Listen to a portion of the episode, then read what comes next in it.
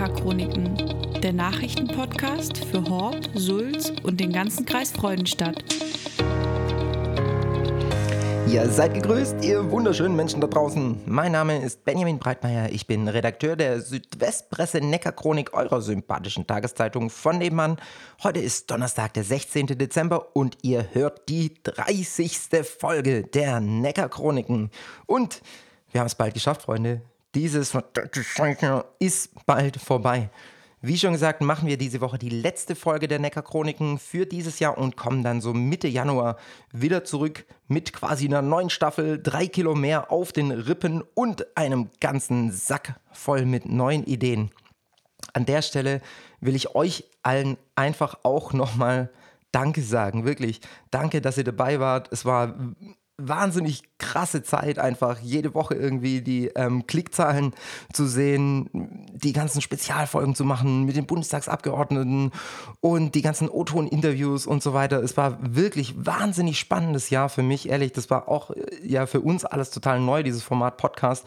Und wir hatten jetzt in den 30 Folgen, hatten wir jetzt insgesamt mehr, weit mehr als äh, 12.000 Hörerinnen und Hörer auf den ganzen Folgen drauf.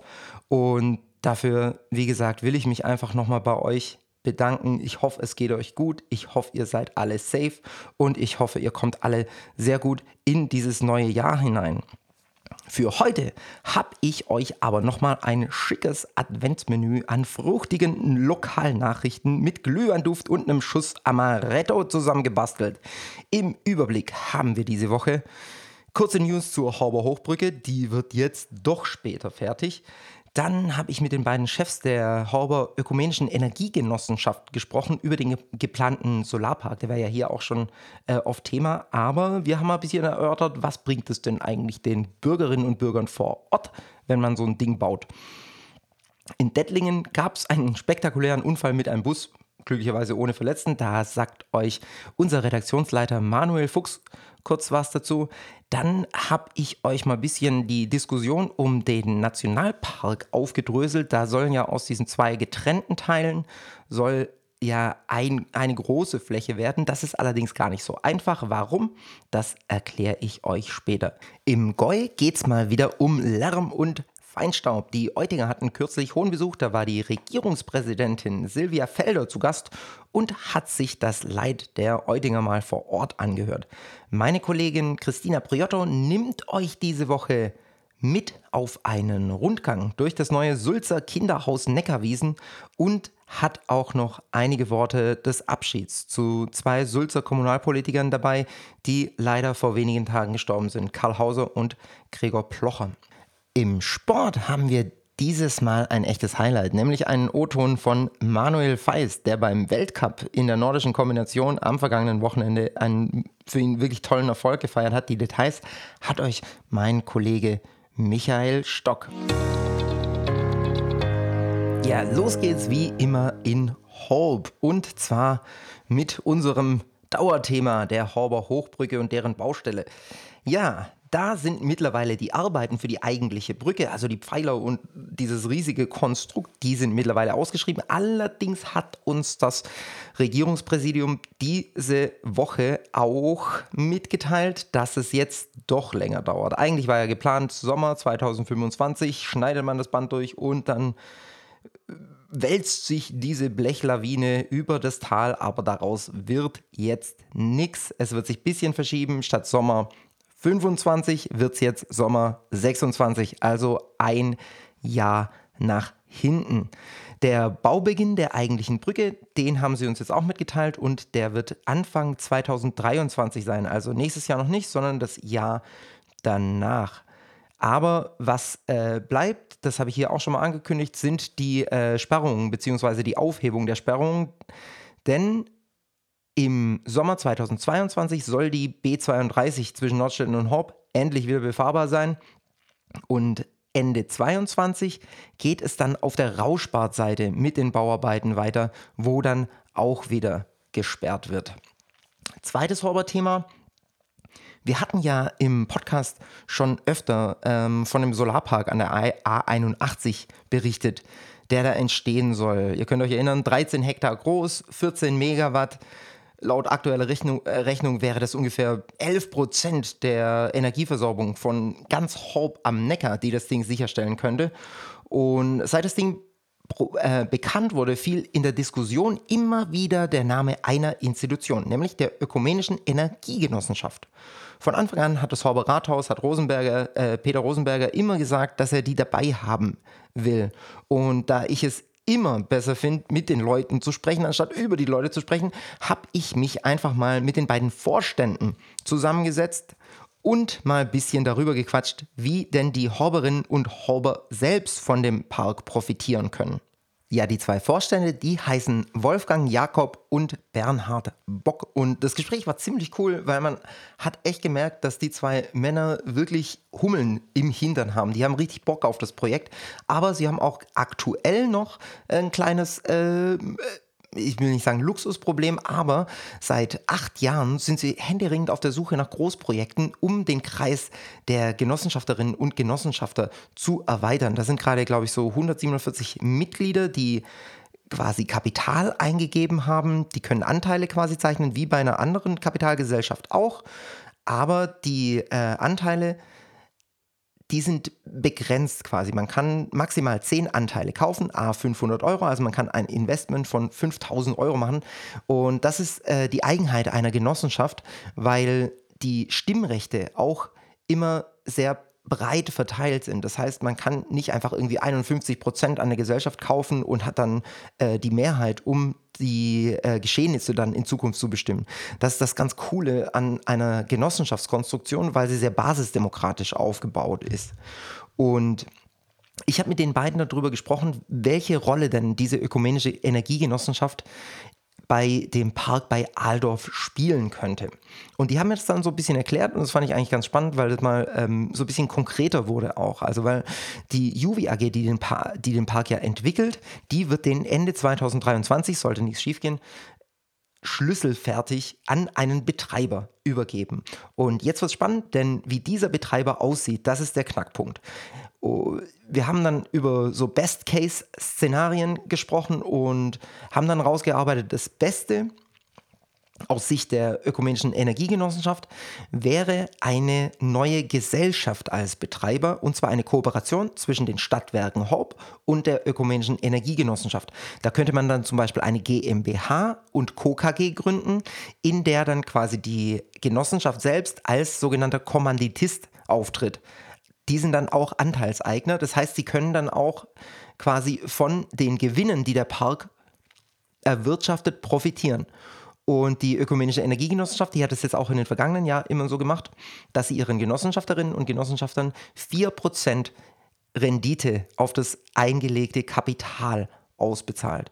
Und die ähm, haben dann vor, sollte die Verhandlungen laufen gerade, also die sollen auch nächstes Jahr zeitnah abgeschlossen werden, weil 2023 ist nicht mehr so weit hin und bis dahin wollen sie natürlich ihre Truppen aufgestellt haben. Die wollen auf jeden Fall expandieren. Also der Herr Bock hat davon gesprochen, dass auf jeden Fall 300 bis 400 Genossen zur Erinnerung, 150 sind es jetzt, äh, möglich sind, um sich an diesem Park zu beteiligen. Die dann nachher auch äh, natürlich Kohle aus dem Gewinn kriegen, ist nicht so viel, aber es ist natürlich schon geil, wenn man als Horber selbst an diesem Park beteiligt ist, der ähm, für, die, für, das, für die Erreichung des Ziels klimaneutrale Kommune wahnsinnig wichtig ist.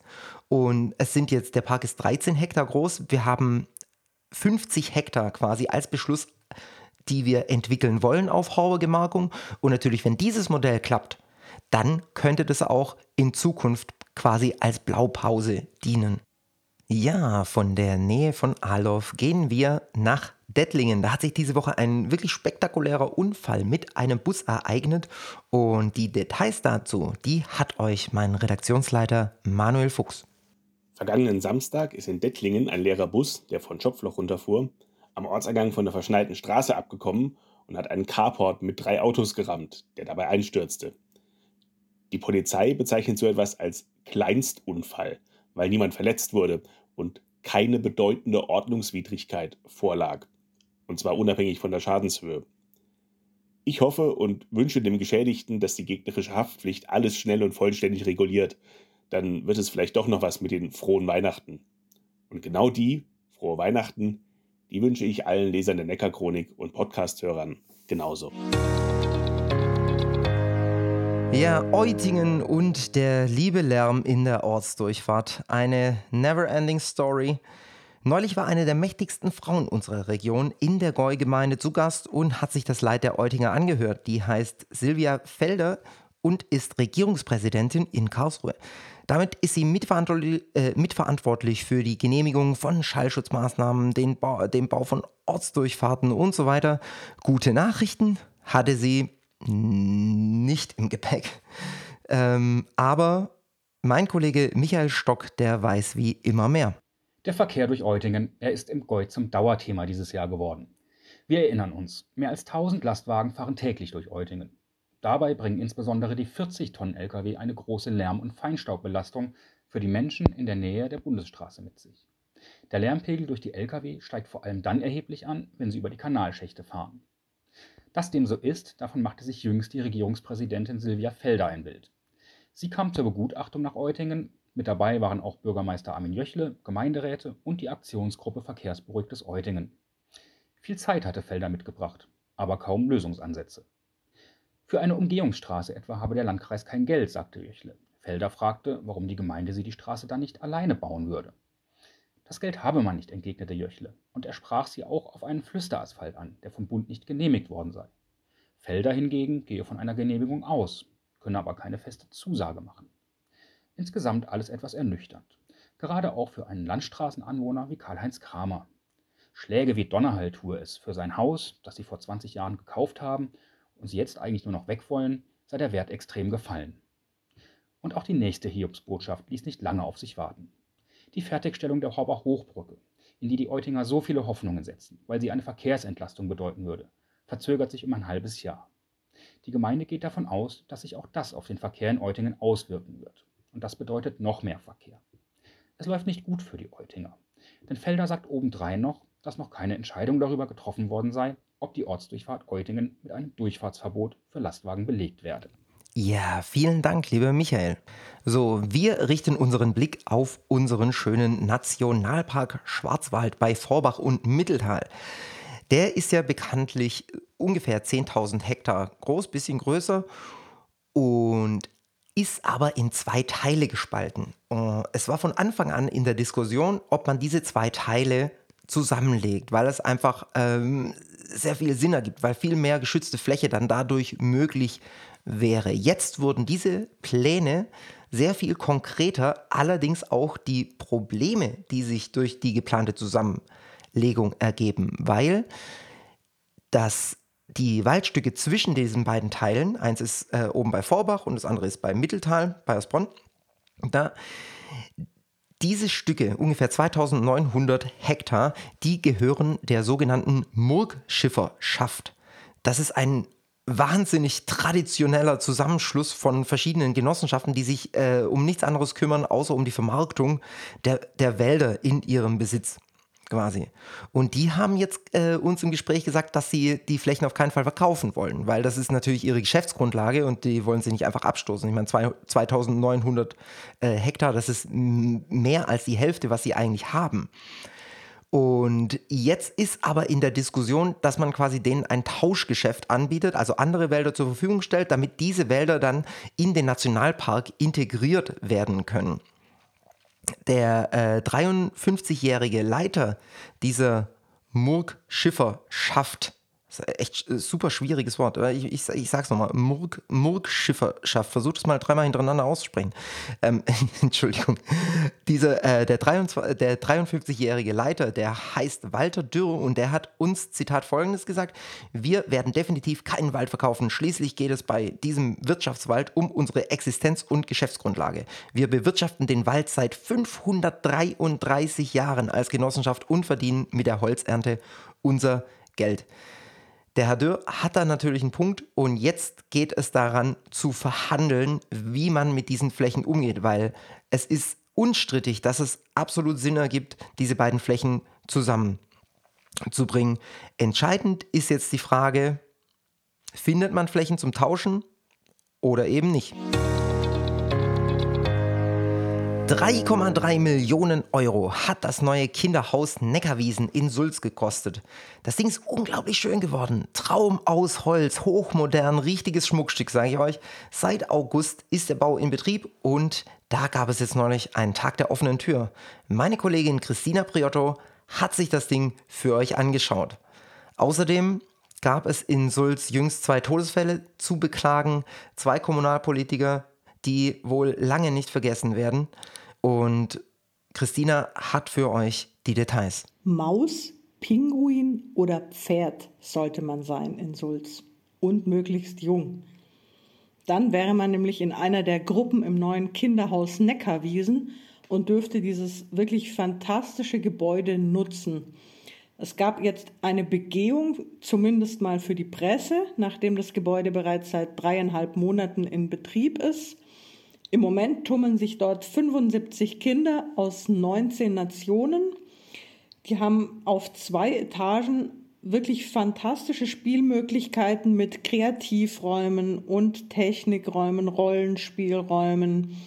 Und ganz besonders ist, dass in zwei Gruppenräumen im Obergeschoss ähm, eine zweite Spielebene eingebaut wurde und die hat einen Sternenhimmel. Und eine weitere Besonderheit, der Außenspielbereich ist überdacht. Das heißt, die Kleinen können auch bei Regen im Freien zum Beispiel Bobbycar fahren. Von außen ist das Haus mit Lärchenholz verkleidet und an einer Seite ist die Fassade begrünt, aufs Dach ist schon grün gesät worden und es kommt noch eine Photovoltaikanlage drauf.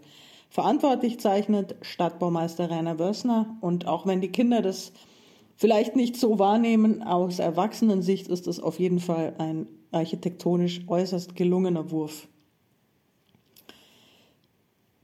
Die Gemeinderäte von Sulz und Föhringen hatten ihre letzten Sitzungen in diesem Jahr. Beide Male ging es um die Verabschiedung der Haushalte als größtes Thema. Der Etat von Sulz hat ein Volumen von 31,1 Millionen Euro. Der von Föhringen liegt bei 17,2 Millionen Euro. Beide wurden einstimmig abgesegnet. Und ähm, die wichtigsten Ausgabeposten vorgestellt. Traurige Nachrichten haben zwei Ortsteile und die Gesamtstadt Sulz innerhalb einer Woche erreicht.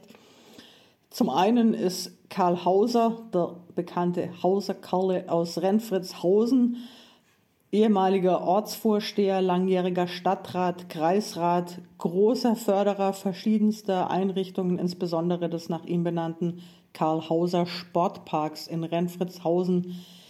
Der besagte Karle ist mit 90 Jahren am Nikolaustag im betreuten Wohnen in Sulz gestorben. Für ihn gab es in der Gemeinderatssitzung eine Gedenkminute. Ein zweiter Todesfall hat die Gemeinderäte sogar noch mehr schockiert, nämlich ein Platz am Ratstisch blieb am Montag leer. Gregor Plocher, Freie Wählervereinigungsstadtrat aus Sulz und Holzhauser Ortsvorsteher, ist am vergangenen Samstag mit nur 62 Jahren in einem Krankenhaus gestorben. Ähm, auch für Herrn Plocher haben die Gemeinderäte eine Gedenkminute eingelegt. An seinem Platz war ein Foto mit Trauerflor und eine weiße Lilie auf schwarzem Untergrund. Jetzt stellt sich natürlich die Frage, zum einen muss ein neuer Stadtrat nachrücken. Da gibt es in der Gemeindeordnung Vorgaben und dann muss natürlich auch die Stelle des Ortsvorstehers von Holzhausen im neuen Jahr wieder ausgeschrieben werden. Gemeindeordnungen mögen viel regeln, aber mit einem Todesfall in diesem Alter hatte tatsächlich niemand gerechnet. Das hat die Sitzung merklich überschattet, deswegen fiel sie auch deutlich kürzer aus. Ja, das kann ich mir vorstellen. Aber vielen Dank, liebe Christina, für die Infos. Ich habe euch ja jetzt noch ein kleines Highlight aus dem Sport versprochen. Da haben wir nämlich bei, der nordischen, bei den nordischen Kombinierern einen richtigen Steilgeher in unserer Mitte, der heißt Manuel Feis. Und mein Kollege Michael Stock stellt euch mal den jüngsten Erfolg des Wintersportlers beim SV Bayersbronn vor. Ja, Benny, Der Bayersbronner Kombinierer Manuel Feist hat mit dem fünften Podestplatz seiner Karriere einen Achtungserfolg gefeiert. Beim Weltcup vergangenes Wochenende im estnischen Otepää, wo die Entscheidung auf der Schanze statt in der Loipe fiel, musste sich der damalige Juniorenweltmeister einzig dem überragenden Dominator Jarl Magnus Rieber und Espen Björnstad, beide aus Norwegen, geschlagen geben. Feist gelang mit 91 Metern die drittbeste Weite des Tages. Und das sagte Feist zu seinem Ergebnis. Ja, lief natürlich ziemlich optimal heute, kam alles ein bisschen überraschend. Also eigentlich war ja ein normaler Wettkampf geplant, aber wegen den Windverhältnissen haben sie dann heute Morgen kurzfristig gesagt, ja, es findet heute ein Massenstart statt. Und dann war halt heute morgens Laufen direkt und ja, da lief es eigentlich echt gut. War ein ziemlich enges Rennen, weil eben alle gleichzeitig starten und die Runde ist jetzt nicht zu schwierig hier und es war auch ziemlich Gegenwind, deswegen ist eigentlich ein ziemlich großes Feld zusammengeblieben und ich konnte halt auch in der Führungsgruppe dranbleiben und ja, dadurch hatte ich natürlich eine super Ausgangsposition für Springen heute Nachmittag. Da war es dann schon sehr schwierig vom Wind her trotzdem noch und auch vom Wetter. Es hat dann am Ende ein bisschen mit Regen angefangen und ja, da muss man ein bisschen Glück haben mit der Position, ähm, eben zu der man dann springen durfte und das lief bei mir eben auch gut. Ich habe auch einen guten Sprung gemacht natürlich und ja, mit dem dritten Platz bin ich jetzt natürlich super happy. So, wir sind fast am Ende angelangt. Ich habe euch noch einen kleinen Veranstaltungstipp fürs Wochenende. Es gibt ja fast keine Veranstaltungen gerade mehr, leider. Aber am Samstag, 18. Dezember um 17 Uhr, ist in der Johanneskirche des Klosters Kirchberg ein wirklich äh, schöne Kombo sogar die, Kap die Kapella Vokale Freudenstadt und auch der Bezirksbläserchor des evangelischen Jugendwerks. Wirklich ganz außergewöhnliches Klangerlebnis. Schaut vielleicht mal rein. Es gibt ja sonst nicht so viel, was wir zu tun haben. Ansonsten bleibt mir jetzt zum Schluss nur noch zu sagen, Freunde, habt einen wunderschönen vierten Advent, habt eine schöne Weihnachtszeit auch, stresst euch nicht, es lohnt sich wirklich nicht. Seid lieb zueinander und wir hören uns auf jeden Fall im Januar wieder. Wenn ihr Bock habt, die Artikel mal alle zu lesen, klickt euch vielleicht mal ein Webabo durch, ist gar nicht so teuer, neckar-chronik.de. Wir hören uns auf jeden Fall im Januar wieder. Ich freue mich drauf und denkt immer dran, die anderen haben es auch nicht leicht.